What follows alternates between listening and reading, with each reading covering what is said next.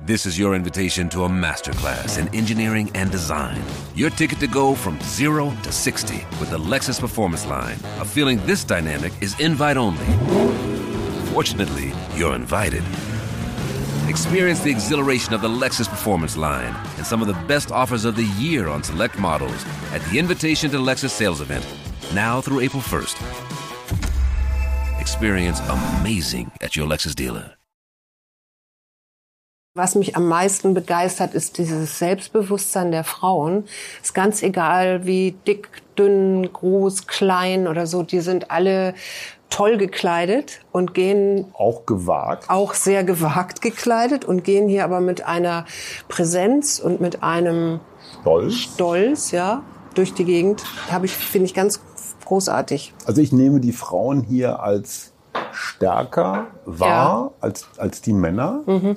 Also sie sind auf gar keinen Fall irgendwie Anhängsel oder so. Nee, Man nee. hat häufiger das Gefühl, die schlören da irgendwie so ein Schluffi hinter sich. Herzlich willkommen zum Mutmach-Podcast von Funke mit Suse, Paul und Hajo Schumacher. Heute ist Mutmach-Freitag und da kümmern wir uns um ein Thema, das uns gerade beschäftigt. Euch hoffentlich auch. Der Mutmach-Podcast auf iTunes, Spotify und überall, wo es Podcasts gibt. Abonniert uns gerne das ist für euch kostenlos, aber für uns ein Kompliment, das Mut macht. Und jetzt geht's los. Hallo und herzlich willkommen. Hier sind die Eltern alleingelassen in der weiten Welt oder besser in Argentinien. Schatz, wie war deine letzte Woche? Ja, herzlich willkommen zum Kettensägen-Tango vom Mutmach-Podcast. Hier ist Hajo Schumacher. Ihr habt gerade meine bezaubernde Frau Suse gehört. Wir machen den dritten Reisebericht jetzt gerade von unseren Workation-Wochen in Argentinien. Wie war meine letzte Woche? Also was ihr da hört im Hintergrund, das ist Professor Nicolini, der, glaube ich, Petersilie trocknet. Mit dem haben wir hier die letzten Tage fast eine Woche verbracht. In seinem sehr schönen Haus im Grünen. Ganz genau. Und es war zum ersten Mal so, dass ich das Gefühl hatte, dass das, was wir wollten, nämlich die Mischung aus Arbeiten, gutes Wetter, andere Kultur, neue Eindrücke, ein bisschen rumgucken, haben wir wahnsinnig gut hingekriegt. Es ist totaler Zufall, dass wir über Airbnb hier für, Achtung, 27 Euro die Nacht, inklusive super Internet. Wir haben ein gemeinsames Zimmer. Okay, das ist ein bisschen so wie früher in der WG. Ja, ja nicht mit wir beide haben ein gemeinsames Zimmer. Wir wohnen im Gästehaus des Professors, ja, also genau. im Anbau sozusagen. Aber wir haben hier, naja, wir haben einen Kühlschrank, wir haben eine Klimaanlage, wenn wir das wollen. Wir sitzen hier im Garten und reden. Also wir können hier arbeiten. Wir haben einen wahnsinnig angenehmen Gastgeber, mit dem wir auch noch ein Interview gemacht haben. Mhm. Das nur schnell zur Reklame. Und der das uns ganz viel erklärt hat aus Argentinien.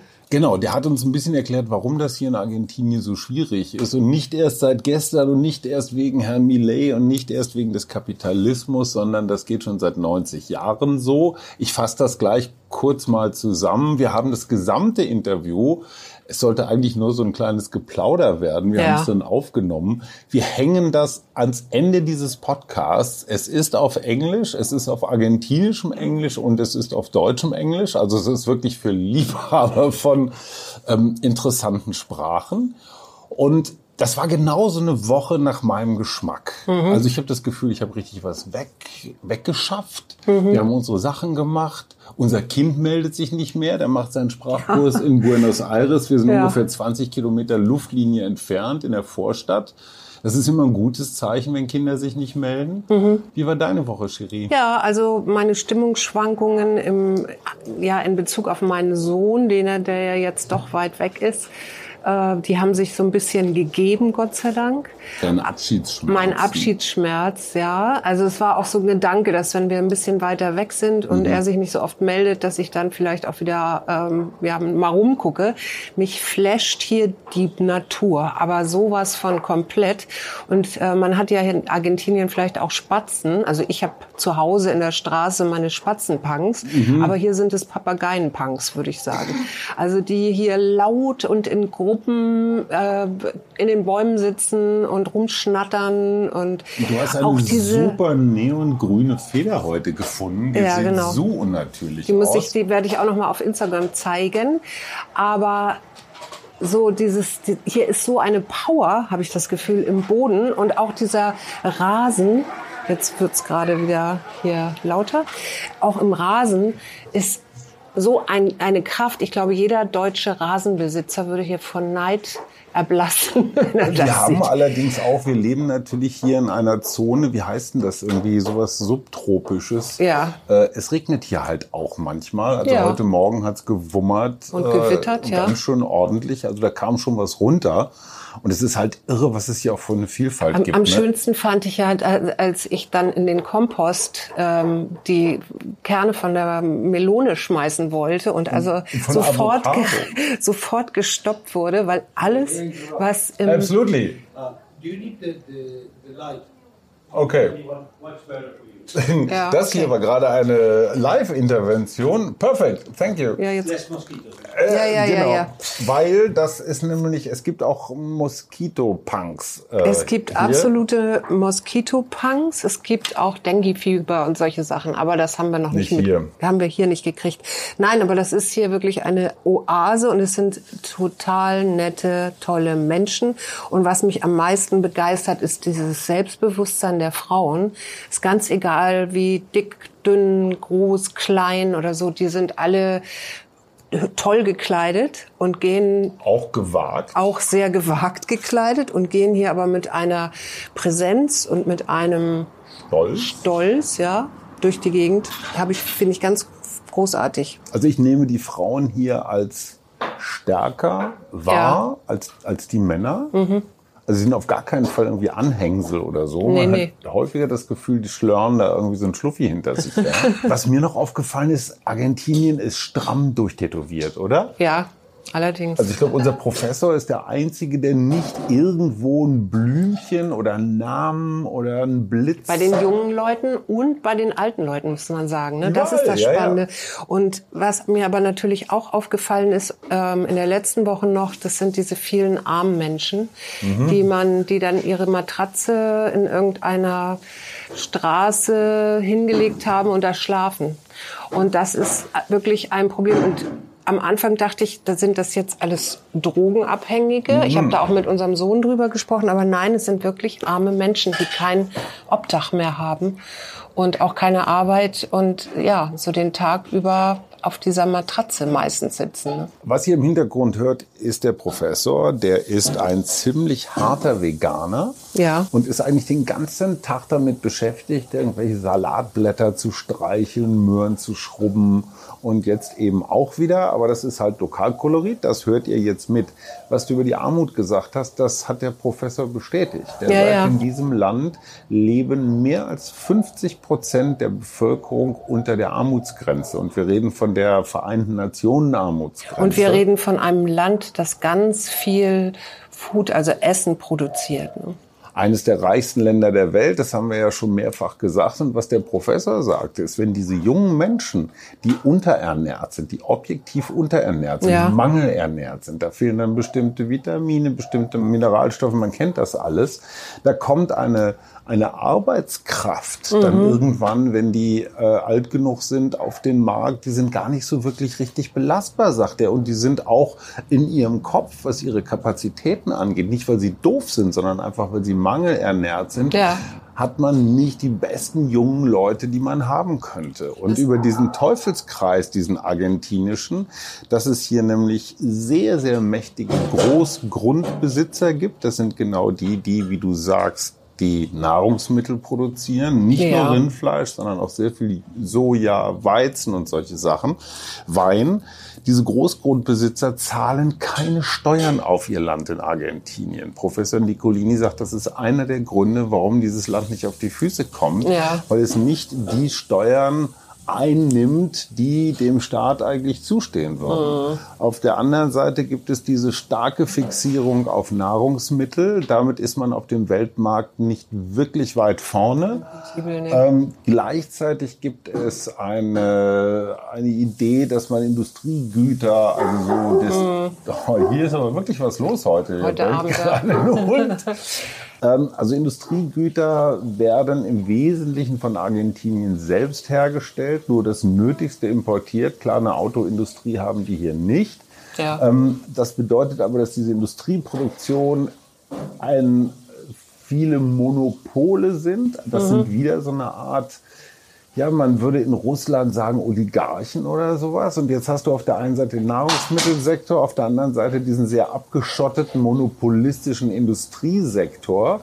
Die sorgen wiederum für permanent schwankende Wechselkurse. Die sorgen wieder dafür, dass der Peso nicht besonders stabil ist. Das sorgt wiederum dafür, dass niemand Vertrauen in diese Währung hat. Das sorgt dafür, dass die Leute verarmen. Das sorgt dafür, dass der Staat immer neue Sozialprogramme auflegen muss. Das sorgt dafür, dass der Staat sich immer weiter verschuldet und wenn er sich kein Geld leihen kann, wird Geld gedruckt und so rennen die immer wieder, immer Ja, ja, wieder das in diese Inflationsfalle rein. Wenn ihr das genauer wissen wollt und ich habe eine Menge gelernt in dieser halben Stunde, Ja. dann hört euch am Ende dieses Podcasts ungefähr 30 Minuten mit Professor Nicolini und meiner Wenigkeit an. Ich entschuldige mich jetzt schon in aller Form. Ich bin kein Wirtschaftswissenschaftler. Mein Englisch ist auch ein bisschen eingerostet, nicht ganz so wie mein Spanisch. Aber ich glaube, man versteht, worum es geht. Was ich gerne von dir wissen würde, Ja. ist, äh, wie geht's denn dir eigentlich? Weil wir sind ja jetzt doch wirklich so, ähm, wie sagt man, verarmte Eltern, also ohne beide Söhne. Wie, wie ist dir da? Äh, Naja, das ist so ein Einblick in unseren nächsten Lebensabschnitt. Ne? Also wir müssen uns nicht mehr oder dürfen uns nicht mehr um unsere Kinder kümmern und sind jetzt wieder auf uns geworfen. Genau, und stellen fest, dass wir sehr unterschiedliche Arten haben zu arbeiten, ja, sehr unterschiedliche Tempi haben zu arbeiten, sehr unterschiedliche, ich würde auch mal sagen, Ehrgeize haben zu Ja. arbeiten. Und ähm, ich glaube, da können wir beide voneinander lernen, um es mal so ganz diplomatisch Mhm. Ja, um ganz auszudrücken. diplomatisch. Ja, ja, genau. So würde ich das auch sagen. Also das muss ich erstmal wieder finden, was ich ganz spannend finde. Ne? Aber das ist ja, wenn man das systemisch denkt, dann ist aus diesem System jetzt ein System rausgegangen, nämlich der jüngste. Und jetzt sind, sind da eben nur noch zwei Systeme und die kreisen so um sich rum. Und dann sind wir ja auch 24 Stunden mehr oder minder zusammen was die Sache auch nicht unbedingt vereinfacht, weil äh, zu Hause kann man auch mal eine Freundin anrufen oder Ja, hier kann man natürlich auch mal rausgehen oder um Block gehen, wenn es ganz schlimm wird. Ja, ich Aber ich, ich bin jetzt auf nächste Woche sehr gespannt. Oh oh.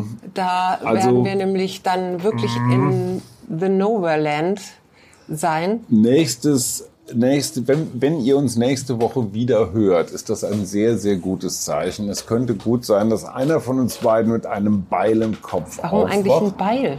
Nee, das finde ich jetzt so Tito Tarantula, Tarantino-mäßig irgendwie ganz angebracht. Oder ausgesetzt am Straßenrand. Oder ausgesetzt am Straßenrand, genau. Irgendwer wird sich schon um sie kümmern. Schatz, erzähl bitte, was du uns angetan hast. Also äh, Wie man, angetan? Man muss dazu wissen, wir reisen ähm, alsbald in die Provinz Chubut. Chubut ist, ich möchte mal sagen, von seinem Spektakularitätsgrad her so das Sachsen-Anhalt von Argentinien, besteht im Wesentlichen aus Gegend. Ja. So, und in dieser Gegend, also in diesem argentinischen Sachsen-Anhalt, hat uns Suse was gebucht? Ein Tiny House. Ein Tiny House. Oder was meinst du Ja, jetzt? genau. Und ich In meine, the middle wenn of man- Nowhereland. Wenn Und? man sich irgendwo auf den Pinsel geht, ja, Ja. dann in einem Tiny House am Arsch der Welt. Ja, genau. Das ist Das ist- echter Beziehungsstresstest. Wir haben es ja da schon musst ein du paar dich Mal. zusammenreißen. Ja, dann ist Schluss mit deinen Das ist so Flausen, ähnlich ne? wie im Kanu zusammenfahren mit, unter, unterschiedlichen Kraftstärken. Da haben wir auch unsere Erfahrung. Ja. Vielleicht sollten wir da immer mal wieder festmachen, Mhm. weil wir haben es ja dann irgendwann auch überwunden. Mal gucken, wie wir das jetzt überwinden. Ich bin mir da auch noch nicht gar nicht so sicher. Ich werde, glaube ich, viel meditieren, um so ein bisschen bei mir zu bleiben. Ja, ich habe zum Glück so viel zu provi- arbeiten. Ich verziehe mich. zu lassen. Vielleicht hat das Tiny House noch eine Hundehütte, dann ziehe ich da um. Lass uns einmal zu den wesentlichen Themen kommen, die uns so umgetrieben haben. Wie fandst du das Essen bislang? Das Essen fand ich toll, aber ich muss sagen, ich merke, dass mir Fleisch langsam zum, nein, Ja. nicht zum Halse raushängt. Das stimmt nicht. Aber ich hätte gerne mal wieder was anderes. Es ist schon ganz schön fleischlastig. Aber das werden wir ja in der nächsten Woche ändern, weil da kochen wir ja für uns selber Mhm. Und äh, werden auf das zurückgreifen, was wir da an Angeboten finden, hoffentlich. Und ich hoffe, dass es viel Obst und Gemüse sein wird. Also für alle Freaks, die auf Netflix äh, Chef's Table geguckt haben, diese Kochserie, da haben sicherlich auch, ich glaube, das war gleich in der ersten Staffel, Francis Mallmann gesehen. Ja. Einer der großen argentinischen Köche, der in Patagonien so, naja, so Showkochen vom Gletscher oder vom 4000er macht. Ganz großartig. Davon habe ich jetzt so viel hier noch nicht entdeckt. Nee. Also ich, ich könnte die argentinische Küche jetzt gar nicht so ganz genau beschreiben bislang. Nee, ich auch nicht. Aber da werden wir noch was rauskriegen. Aber wir haben nie schlecht gegessen. Wir So haben nicht schlecht. Nee, nee, nee, nee. Aber es ist ich ja ich, ich finde es auch, ähm, ich find's auch so schön, weil es, ähm, also das Essen gehen, die Menschen dann zu erleben, das drumherum und das ist ja ein bisschen lauter und ein bisschen, ja, wie sagt man, extrovertierter. Aber extrem freundlich aber und extra- höflich. Ja, ja, genau. Also Fällt mir, mir, mir, fällt mir gefällt das hier sehr gut. Mhm. Deutschland total auf, der Umgang. Also Ja. egal, ob du mit dem Busfahrer, mit einer Kioskfrau, wem auch immer redest oder versuchst zu reden, sie haben auch alle überhaupt kein Problem damit, dass wir uns da so durch die Durchmogeln. Und wir haben festgestellt, Spanisch ist nicht gleich Argentinisch. das Doppel-L. Das Doppel-L, genau. Was? Und das Aqua. Also ich sag ja immer. Aqua. Ne? Mhm. Und da wird das, die sagen das mehr so Aua. Aua. Aua. Also wie Aua. Ja, so wie Aua, genau. Aber das Doppel-L ist eigentlich der Hammer. Ja. Also man kennt das Doppel-L ja zum Beispiel aus Huhn, Polo. geschrieben Polo, geschrieben Pollo. Mhm. Und was sagt der Argentiner? Pollo. Ja. Also die würden auch nicht Mallorca sagen, sondern Majorca. Mhm. Ja, oder die würden also auch nicht Malle sagen, sondern Masche oder vielleicht Matsche. Ja, Wie auch immer. Auf jeden Fall muss man sich da wirklich erstmal reinhören, um zu verstehen, was sie sagen wollen. und wer hat uns das erklärt? Unser Sohn. Unser kleiner Sohn nach dem dritten Tag Sprachschule kam er schon an und klug schiss sich durch die Familie. Ein echter Schuhmacher. Wie fandst du die Kultur bislang? Ähm, ich finde die sehr spannend. Wir waren ja noch mal in einem Museum in Buenos Aires, im Modern Art. Kunst. Und äh, was, was mir da sehr auffiel, ist da auch diese Auseinandersetzung mit dem Klimawandel. Und zwar von indigenen Künstlern. Ähm, das hat mich wirklich begeistert. Also äh, wenn ihr irgendwie Zeit habt und Lust habt, guckt mal Museo de Modern Art oder so Mamba. ähnlich. Mamba, genau. Äh, und guckt mal, was da so, wenn es Fotos gibt, was da für tolle Kunst hängt.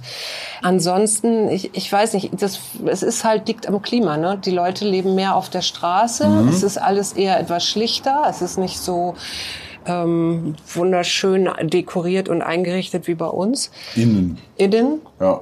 Aber es ist auf eine Art ja auch, naja, Klima prägt eben auch Leben. Was mir auffällt, so was eher öffentliche Kultur angeht, Parks, öffentliche Anlagen Ja. werden unglaublich intensiv genutzt. Ja, wobei das gibt- bei uns im Tiergarten auch der Fall ist Oh, im aber Sommer. bei weitem nicht so. Bei weitem nicht so. Wenn ich mir angucke, wer hier alles Sport macht, die sind ja auch wahnsinnig körperversessen. Ja. Also nicht nur, also die, das ist auch schon durchaus durchtrainiert, was hier alles tätow- tätowiert ist. Nicht alles. Letzter Punkt, was mir aufgefallen ist, was wir total unterschätzt haben, das Thema Buchen. Mhm. Davon können wir beide ein Lied singen. Ja.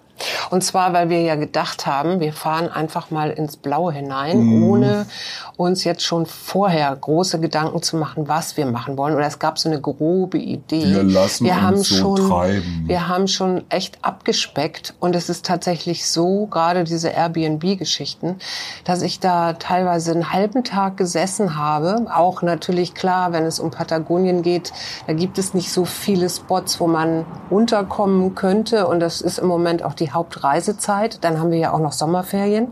Also die Leute sind sowieso auf Reisen, die, die es sich leisten können, plus Touristen. Und äh, dann buchst du das und dann klappt es doch nicht und dann denkst du dir was Neues aus oder versuchst was Neues und oh, Dann passt der Anschlusstermin wieder nicht. nee genau. und, und, also das und. ist ähm, das Also die gute Nachricht von Airbnb oder Vergleich, vergleichbaren Portalen ist, dass man Menschen wie Professor Nicolini trifft. Das wäre dir bei einer Pauschalreise mit Nicht Neckermann oder so. sicherlich Mhm. nicht passiert, wenn man in ganz normalen Hotels absteigt. Wovon wir uns auch verabschiedet haben und ich muss sagen, ich bin dir extrem dankbar dafür. Die Wohnmobilgurkerei über Tausende von Kilometern durch Patagonien. Patagonien ist riesig. Ja, Ja. das sind einfach Dimensionen, die kann man sich selbst als USA-Tourist nur schwerlich vorstellen. Und ähm, ein Bekannter hier in Buenos Aires hat uns gesagt, also wenn ihr nicht wirklich richtig geil drauf seid, Auto zu fahren und euch gemeinsam auf 1,20 Meter breite, kleiner auf Tiny irgendwelchen dünnen Matratzen auf den Pinsel zu gehen. Mal ganz abgesehen davon, dass man da einfach auch so sinnlos viel Sprit durch die Gegend buffert. Buffert, und dann ja. hast du noch einen Platten irgendwo und so. Ja, Abenteuer, äh, nein, Nein. brauche ich nicht. Äh, sorry, wir fliegen. Aber wir kompensieren. Genau. Was ist uns noch aufgefallen? ich glaube. Hast du dich von irgendwas verabschiedet? Wie meinst du das? Naja, von, also wir haben uns zum Beispiel von, wir haben uns gesagt, wir stellen fest, dass wir nicht so häufig den Ort wechseln wollen. Nee, genau. Das bedeutet aber auch, wir lassen bestimmte Dinge liegen. Ja. Also wir werden uns Feuerland sparen, wir werden uns äh, Punta Arenas sparen, also den, die ganze äh, von uns aus gesehen südliche, also ne, wir sind ja hier auf der anderen Seite der Kugel, also aus unserer Logik eigentlich nördliche Ecke von Patagonien, also Ja. da, wo es zum Pol hingeht. Zu lange Strecken wäre zu viel Fliegerei, zu viel Kosten und es sind ja Workation. Ja, und vor allen Dingen, du denkst ja erstmal, oh, du hast ja richtig viel Zeit. Jetzt sind wir schon zwei Wochen unterwegs und ich habe das Gefühl, die Zeit rast irgendwie. Und ich habe das Gefühl, ich bin gar nicht so am Reisen eigentlich. Und ich habe äh, immer noch nicht so ganz meinen Rhythmus mit Arbeiten und Ja. Reisen oder Touristsein rausgefunden. Also, Rhythmus ist ein Riesenthema, finde ich. Aber ich glaube, auch da ist das Tiny House, kann uns echt nach vorne bringen. ja, Weil da ist wirklich die Zeit. Klar, wir verplanen sie jetzt auch schon wieder doppelt und dreifach. Es ist irre, dass man ähnliche, also ich mache ähnliche Fehler, die ich zu Hause mache, indem ich mir zu viel auflade, was ich dann nicht schaffe, so als Tages- oder Wochenpensum, mache ich hier ganz genauso. Aber gut, da wirst du mich eines Besseren belehren. Naja gut, da haben wir ja auch das große, das große Übungsfeld des Tiny House, wo ja nichts drumherum ist, also wo wir uns immer gut überlegen müssen, was wir nun machen oder auch nicht oder lassen. Und äh, das kann natürlich auch dazu führen, da ist ja jetzt keine permanente Befeuerung, äh, so von wegen, es ist ganz toll Da und alles drumherum. Internet. Möglicherweise ist da auch kein Internet. Also es wird, wir werden auf uns selbst zurückgeworfen, Schatz. Oh Gott, oh Gott. Und vielleicht hast du recht, irgendwer sitzt dann später mit einem Beil im Rücken. Wieso eigentlich Ball? oder am Straßen. Nein, das wird schon lustig. Ich finde es auf der anderen Seite auch mal ganz schön. Also nichts gegen den Professor, nichts gegen irgendwelche offiziellen Unterkünfte. Aber die Vorstellung mal wieder so alleine irgendwo Mhm. zu sein, im Sinne von, ob ich da jetzt im Schlüpper rumrenne oder nicht, oder ich muss nicht jeden Morgen Guten Morgen sagen oder musst dich so. gleich abwaschen. Naja, es gibt ja auch einen gewissen vegetarischen oder auch so ökodiktatorischen Geist in, in diesem Haus. Also es gibt schon sehr, sehr viele Regeln. Du hast eben vergessen bei den Kernen, das ist sehr lustig, ich weiß nicht, ob du das gesehen hast, zwischen den Birnen, den Orangen und dem Babyspinat liegt eine sehr, sehr rustikale Zange. Ja, Weißt du, was er damit macht? ja. Was Ke- denn? Kerne kaputt machen. Er macht damit alle Kerne kaputt, die in den Kompost gehen, weil er will, er sagt, ey, nachher habe ich den ganzen Kompost voll ich einen. Avocadobaum oder? Ja, schrecklich, ein Avocadobaum. Ja. Gestern sind wir, als wir vom Essen kamen, sind wir eine Straße lang gegangen, da fastest du in so einen Baum. Ich sagte, was macht sie denn da? Und hattest drei Limetten in der Hand. Ja. Ne? Einfach so auf der Straße. Ja, ja, das ist bombastisch. Wobei Und die Papageien. Und die Papageien, wobei wir dazu sagen müssen, wir sind hier wirklich auch beschenkt in dieser Gegend. Also es ist eine bessere Gegend äh, Richtung Tigre, wo ganz viele Flüsse zusammen in so einem Delta äh, in die, ins Meer laufen und gleich gegenüber ist Montevideo und Uruguay. Sparen wir uns übrigens auch. Ja. haben wir mal rübergewunken. Aber ich glaube, das, das ist genau der Punkt. Machen wir Urlaub oder arbeiten wir oder nicht? Wir haben schon gesagt, Wir können auch mal eine Woche Urlaub machen und eine Woche arbeiten. Ich ja, meine, aber ich glaube, das auch. haben wir auch schon, das haben wir jetzt auch schon so grob für Patagonien irgendwie so nach dem, wir sind noch nicht ganz sicher, was wir da machen. Wir werden euch das wissen lassen. Genau. Und jetzt was hast du vor die nächste Woche? Nächste Woche, ich habe äh, ja mit meinem Manuskript hier wieder zu tun. Ja. Und ähm, ich werde wahrscheinlich keine Online-Coachings machen können wegen dem nicht vorhandenen Internet. Oder ich gucke, ob ich irgendein Café finde in einer etwas größeren Kleinstadt, in das ich mich setzen kann mit meinem Headset.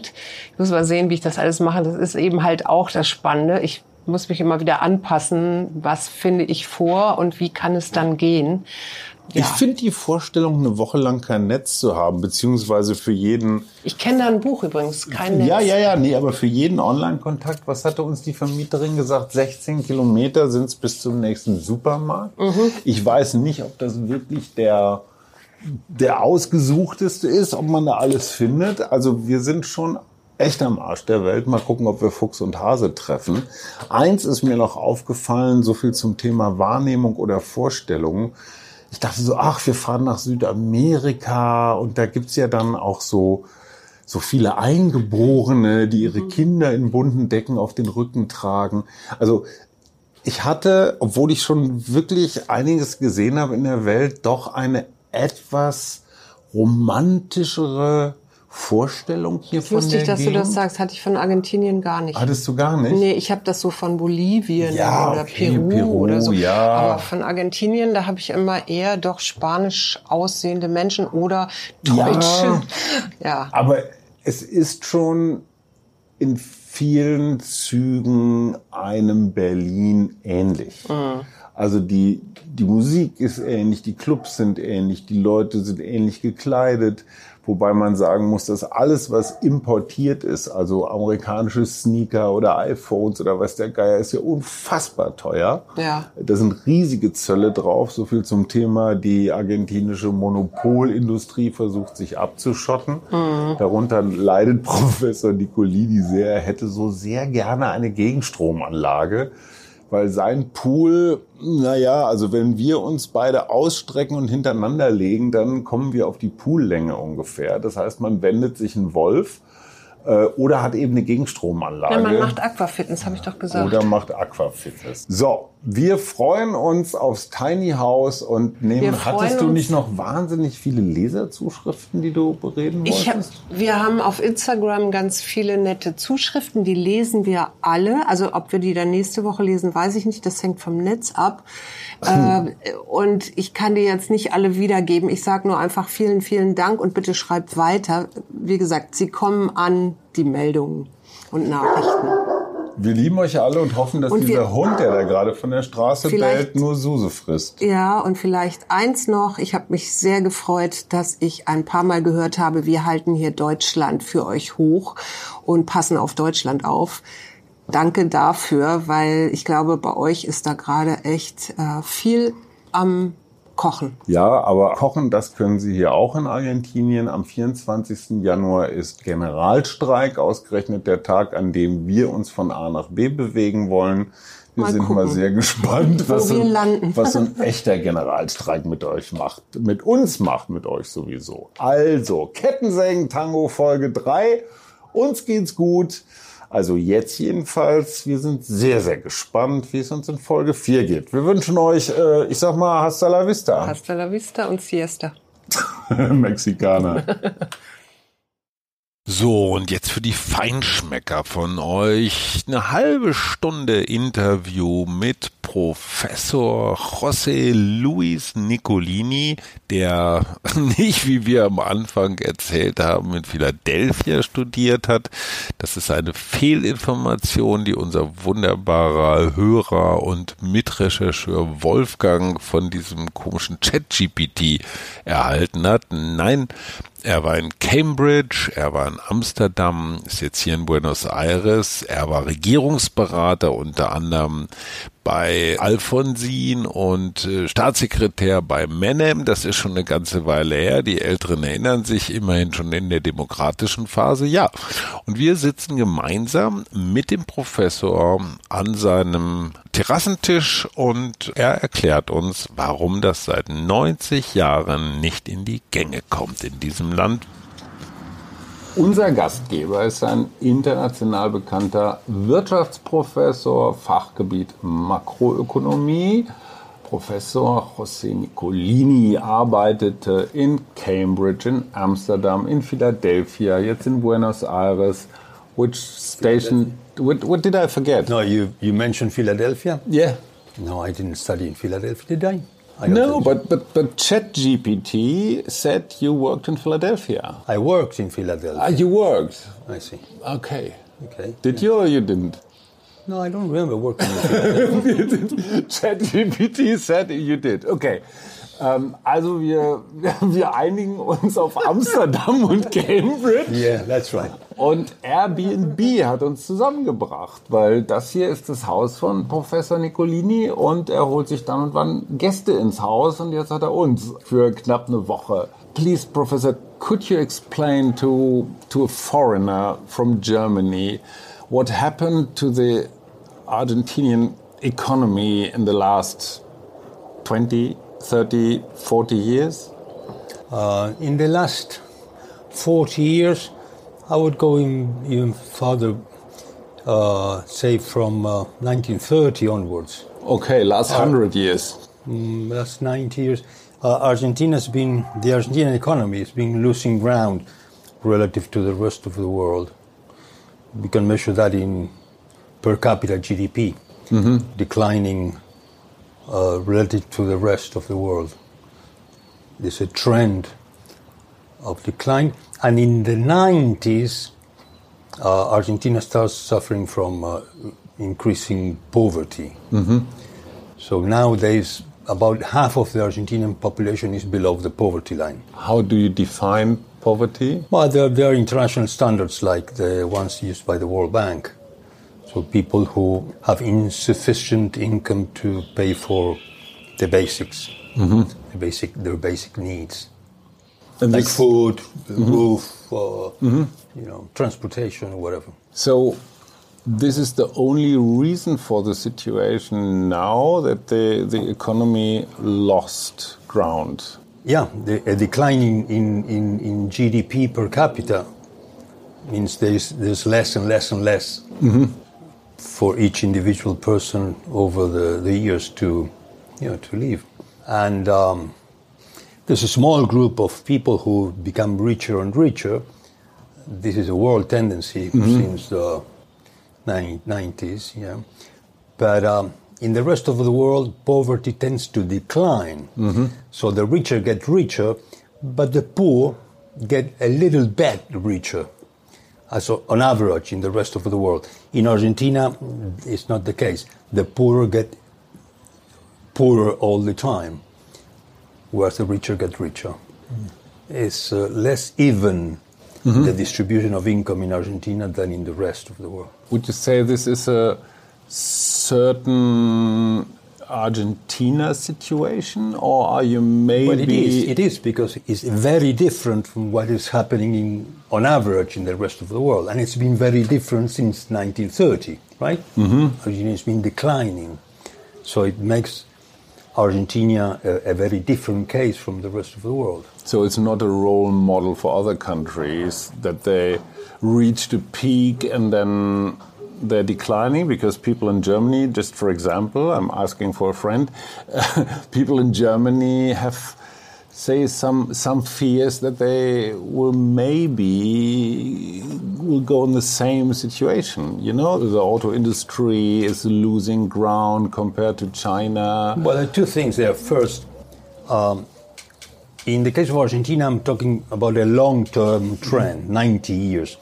Um, in perhaps in Germany, there's, a, there's a, there could be a crisis, mm-hmm. a mid short-term crisis. Mm-hmm. This happens all the time, everywhere. Mm-hmm. So, and the world's been through a crisis in 2008. So there was a sharp decline in GDP. But these are, these are uh, cyclical crises. But the trend in the world economy is upward in world GDP per capita, whereas in Argentina it's declining over the long term. This is the problem. Now, this has a specific explanation for the case of Argentina. Please. The, um, I think that every economy um, has its specific structural characteristics, and the understanding of what happens in any economy in particular has, uh, has to be, um, uh, the the understanding is something that has to be studied specifically for, for the economy in question. And this is, this is a complicated matter. One has to, to get into the economic structure, and I don't think we have time for that now. But um, Can you put it in three, four? no, I don't think so. But what I mean, what we could say, the easy, the easy answer to the problem is the rich don't pay taxes in Argentina as much as I'm sure they do in, in, in Germany, for example. It's very hard to run an economy or to make an economy work if the rich do not pay enough taxes. That's, that's the easy, the easy answer to the question. Is it easy to avoid taxes in Argentina? Easier than in other countries?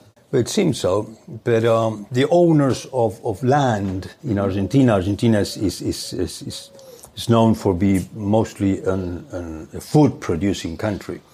It's a leading, a world leading uh, case of per capita food exports. I don't think there's a, there's a country that exports more food per capita than, say, New Zealand and Argentina. The owners of the land in Argentina don't pay uh, taxes.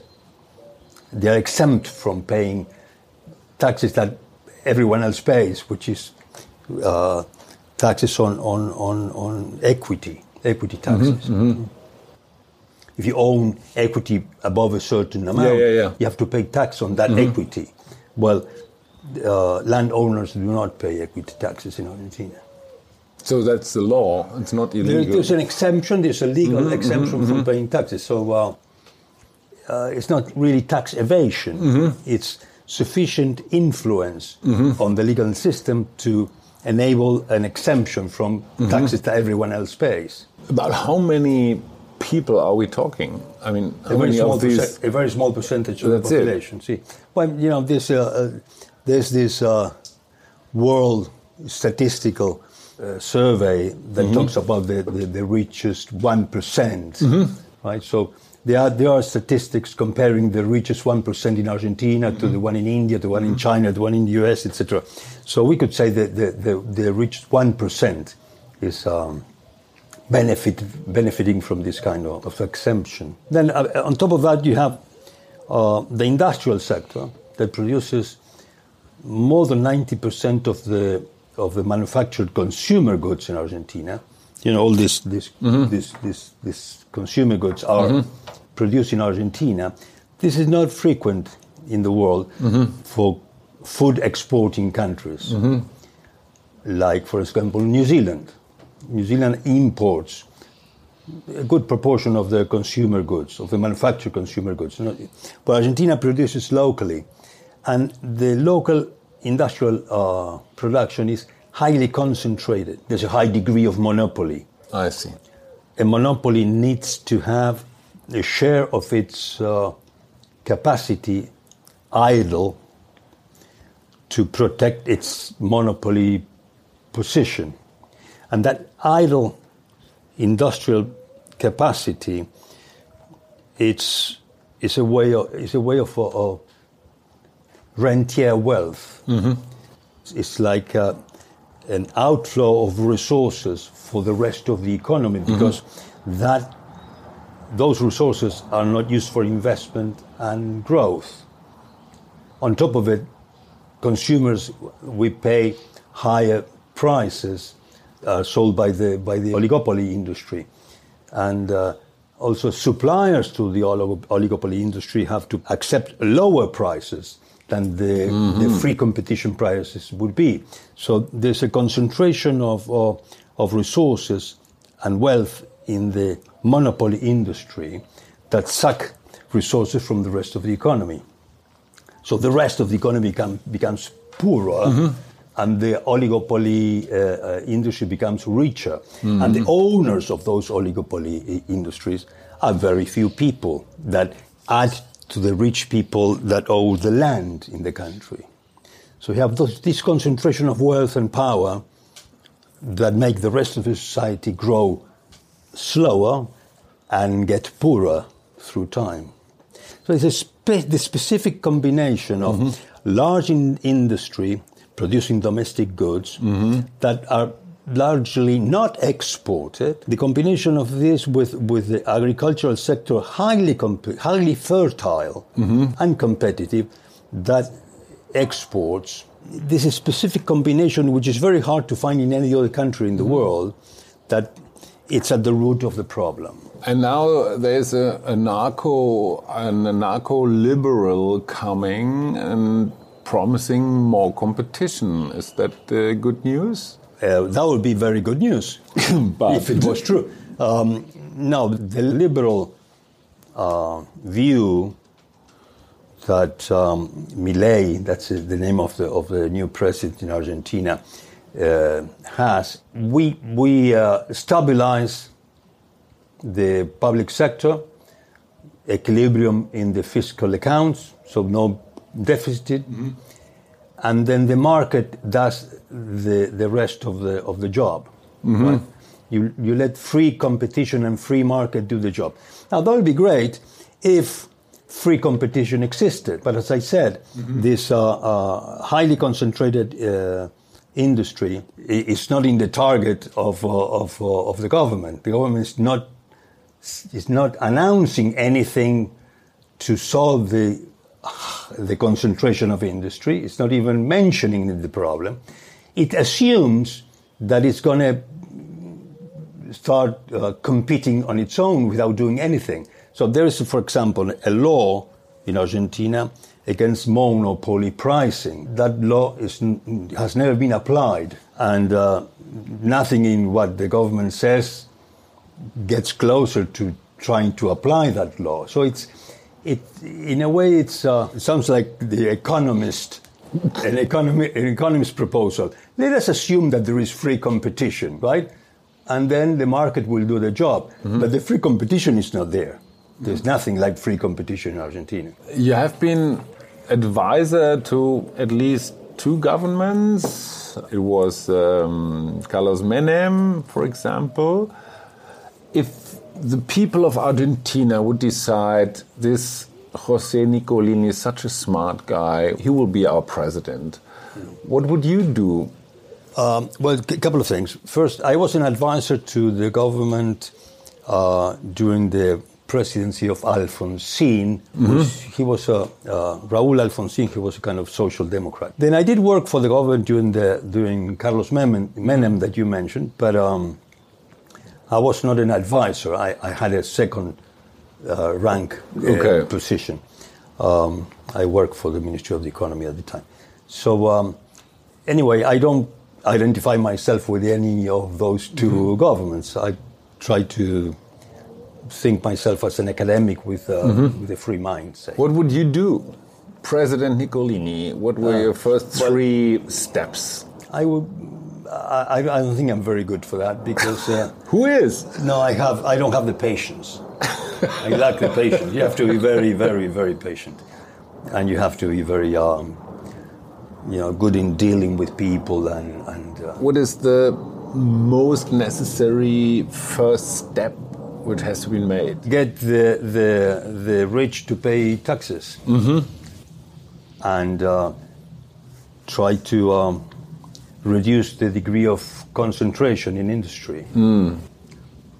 That would be the, the, the first thing to do. I mean, the, the, the, the main objective of, uh, of a government nowadays in Argentina should be to reduce, uh, to eliminate poverty.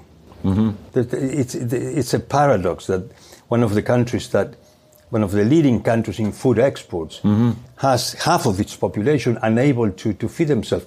We have we, 60% of, of, of the infantile uh, population, kids from uh, with less than 15 years of age, they, uh, they have serious nutrition problems, 60% serious nutrition problems. When those people get to, the, to, to join the labor force at 18, say, some of them, well, uh, most of them, of those 60%, most of them will not be able to, to work properly because lack of, of, of mental skills.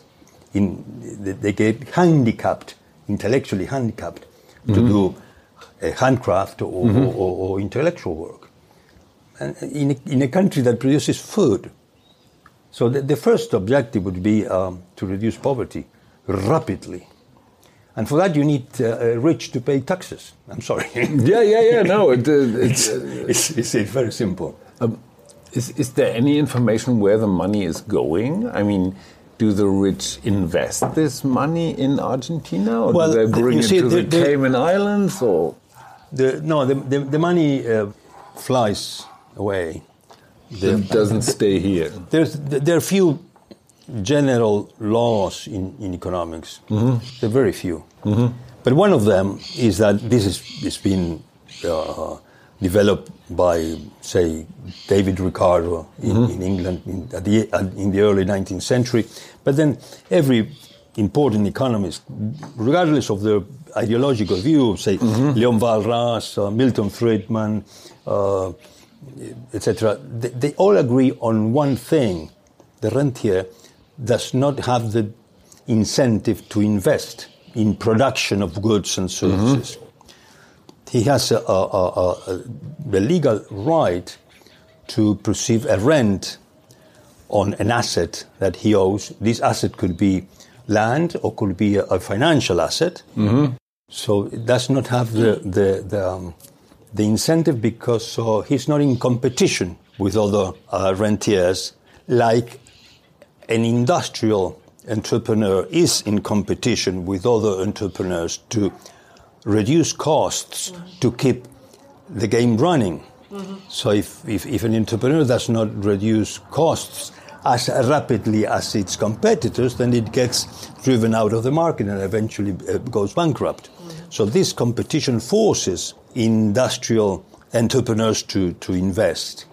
And also uh, producers of goods who rent the land and produce food in, mm-hmm. in a piece of land, they have the competition because they have to use ever better mm-hmm. uh, technology to Yeah. reduce costs and all the rest.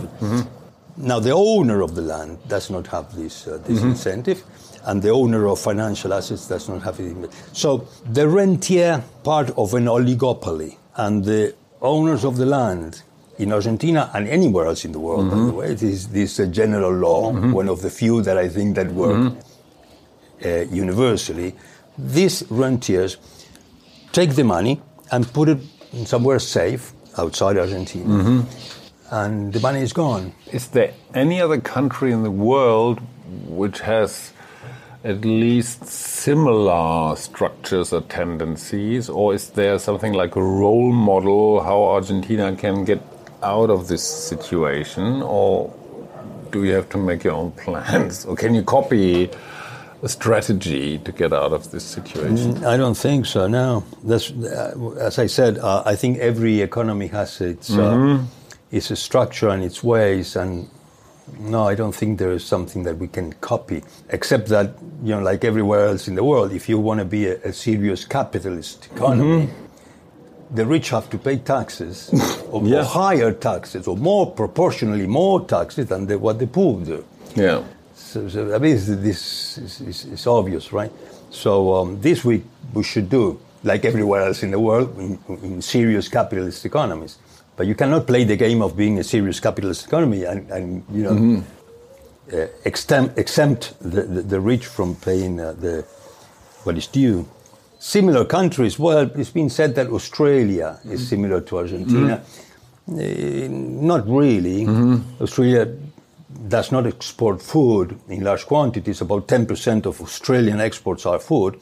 The rest is mostly minerals, largely carbon ore Yeah. to China. Uranium. It's, it's all sorts of minerals, gold mm. and everything. So, um, and minerals are a different uh, thing than food. They have a, a- different logic. Uh, so um, it's not it's not really similar. You, should, you see, the, the, the, the thing about food exports is that if the price of the foreign currency increases, that hits directly on the way on the real wage. Food prices domestically increase with the exchange rate. So a devaluation mm-hmm. of the local currency directly increases the price of food. This is not true of Chile, mm-hmm. that exports copper, mm-hmm. or the case of Australia, that export uranium, Yeah, yeah. or coal. Yeah, yeah. The, the connection to the real exchange rate in Argentina is, or to the exchange rate in Argentina is, is critical. Hmm.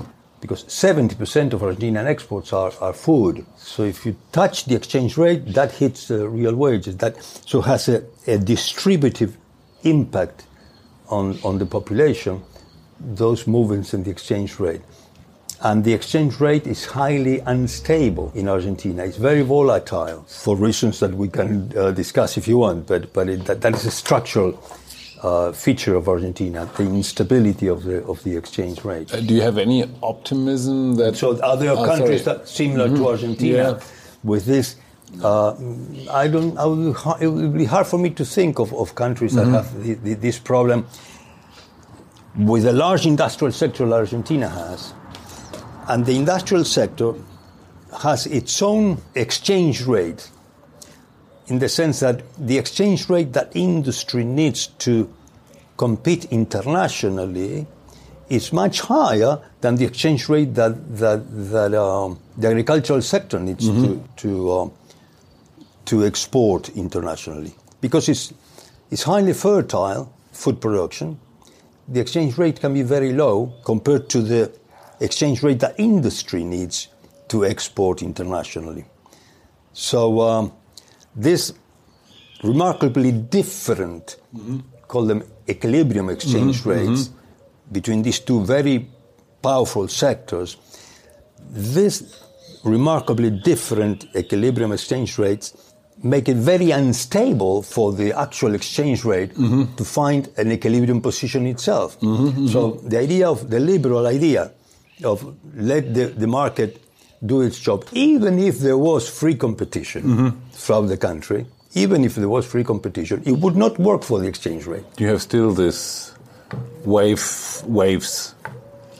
uh, uh, these pendular movements pendulum, in the exchange right. rate from a high position to a low position to a high position because it's pulled by the two, two very powerful sectors, the industrial sector and the, the agricultural sector. So even if there was free competition, on the exchange rate, that would not work because you, again, differently from, from many other countries in the world where the exchange rate has some kind of average equilibrium position, mm-hmm. if you want. In the case of Argentina, is the, the, you have very, very different equilibrium mm-hmm. exchange rates. Mm-hmm. So that prevents the, the exchange rate from stabilizing and it goes boom, boom, boom, from one high to low position and then again back high. And that uh, every time it moves, there's a, an important redistribution of income because it impacts real wages. And when real wages drop, then industrial demand drops. So we have a recession. So the movements in the exchange mm-hmm. rate impact the distribution of income and the, the level of mm-hmm. activity. Mm-hmm. So you have unemployment and that means poverty. So we are back in, in, in where we started. Movements in the exchange rate generate uh, a redistribution of income in favor of, of, of the rich, and it generates unemployment for the working class, and that means poverty. Poverty is high unemployment and low wages. Do you see any solution for the running inflation right now? With an unstable Yeah. exchange rate, the oligopoly industry experiences high uncertainty about future costs. If I am, uh, uh, if I produce glasses, then at what price would I be able to buy the the glass to to produce the glasses? Uh, Silizium, yeah. that is uncertainty when the exchange rate moves because some of the inputs for the production of glass are imported hmm of course, yeah. and uh, so industry thus is not is, is uncertain about the cost of the dollar so it's uncertain about the cost of the inputs so that uncertainty forces the olig- oligopoly to mark up mm-hmm. that uncertainty onto prices. Mm-hmm. So uncertainty coming from the volatility in the exchange rate generates inflation. This has got nothing to do with the public, with the government dec- deficit. Mm-hmm. It's got nothing to do with government deficit or mm-hmm. printing of money or whatever you want. Mm-hmm. This is an structural mechanism that produces inflation as a result of exchange rate volatility and the uncertainty that this generates for oligopoly industry. Now, on top of that, this poverty that rises through time forces the state to do something about it. Yeah. And it increases public expenditure and trying to help mm-hmm. the mm-hmm. poor. Mm-hmm. And this generates deficit. So there's a structural deficit resulting from the rising poverty that results from The the rising- concentration of, of, of industry and the volatility in the exchange rate in Argentina in a fashion that is, I think, very specific to the case of Argentina and uh, very hard to find an, a, a- similar country that has this specific problem. So the, the government deficit rises because of uh, endogenously, structurally, and then, uh, of course, large government deficit generates uh, uh, uncertainty about the repayment capacity of the debt that the government uh, takes. And eventually, nobody wants to lend money to the government. Mm-hmm. And then the, the, the, the only way of uh, financing the mm-hmm. government deficit is printing money. Mm-hmm. And if you print a little bit of money, nothing happens. But if you print large amounts of money here in Germany or anywhere in the world, yeah. eventually that goes on to inflation. So you have a structural inflation in the sense that uh, it, it, it it is generated by a very functioning of the economy, not by some crazy politician that likes to spend money and you know, be very irresponsible about. Um, that may happen. I'm not saying it doesn't happen, but the main cause of inflation in Argentina is, is a structural cause uh, related to the functioning of the, of the endogenous fu- functioning of the economy. So, solution to the inflation. Yeah. Well, solution to inflation, we have to deactivate the instability in the exchange rate to begin with. But, but please, then you have to make a decision. Do you want to be an agricultural or do you want to be an industrial country? Do you put all your money on one horse? To be um, an agricultural country, I don't see it as a, as as a good uh, road. Strategy, yeah. No, because uh, you see, the demand for food in the world grows more or less along with the pop- growth of population, whereas the demand for manufactured goods grows uh, almost three times faster. So the world is industrializing. The world has industrialized ever since the beginning of the Industrial Revolution. Maybe we don't call it industrialization now. We, th- there are other industries like software and whatnot that uh, that add to the to the development of, of, of an economy, but still those are not uh, food production sector. Food, it's uh, is is a dead end. Uh, for any country that wants to specialize in food production, uh, production, I don't think that that is a good is a good road to take. But still, of course, Argentina has uh, an enormous capacity in, in food production, and it could uh, uh, uh, increase uh, rapidly its food exports, and from that, foreign exchange income will be the, the would possibly come the resources for, for, for, for the development of the country during the first during, during the first stage of a, of a development program. What about a premium food strategy? Say, Argentina will make the, the best food in the world. I mean, you especially, you are into food very much. You're vegetarian, vegan, living, and, and you're really food concerned. And the whole world is food concerned, even if it's China, if it's Europe, if it's the see, US, a premium doing food strategy. sophistic, producing sophisticated goods. Yeah. Because uh, uh, you know, premium food is it's got a high degree of sophistication. You have to be able to brand properly. You have to be able to sell that properly. You have Yeah. to be able to gain markets. Yeah. And competition is very high. It's very Mm-hmm. high. If you want to crack in big markets like in the US, for Mm-hmm. example, uh, or Europe, you should be prepared to, to compete with, with giants, right? In food, pro- in, in sophisticated food production, right? Say Nestle, Yeah, for example. course, you yeah. have to go Yeah. and, and, and, Yeah. compete with Nestle. So, if you have, as, as, as a society, the capacity, capacity to be that sophisticated, Mm-hmm. to go and, and compete with Nestle in Europe, say, then you could almost do anything. then you can you can you, you can you can produce uh, you know computers or Yeah. whatnot. iPhones, yeah. So, because in, in, in, in, in premium food, the percentage of the raw material is very low. Yeah. The, the, in the cost of producing high quality food, the advantage that you get from cheap rice or cheap corn or cheap uh, meat or whatever It's much higher that- also, that- that- yeah. the advantages you get from, from, from having highly fertile land that allows you to produce Mm-hmm. beef at a low cost, in the, in, the, in, the, in the cost of getting that meat into the US, uh, that advantage is really marginal. So it's, it is, will be almost like an industrial good. Yeah, it's true. So if you're able to do that, that's fine. Let's do it. But then, then we are able to sell uh, nuclear power or I don't know, Mm-hmm. Yeah, yeah, yeah. spaceships or whatever. It it sounds a little bit like a vicious circle, this, this Argentina problem. It is, yeah. It is. It has been for 90 years. What gives you hope for your country? Well, it, it's it's a rich country. It's got it's- Still? No, it's Yeah, a rich country in the sense yeah. of, of, natural resources, and um, population. It's uh, you know I think we are okay. as- as- Absolutely. As, as, as, as the population living here. So eventually, um, I don't know. We'll find a way to solve this, uh, but it's not easy. Thank you very much. Oh, you're welcome. Thank you.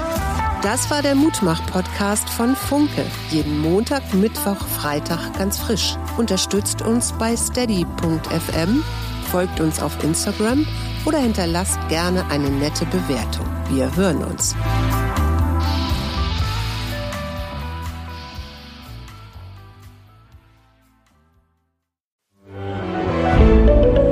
Ein Podcast von Funke.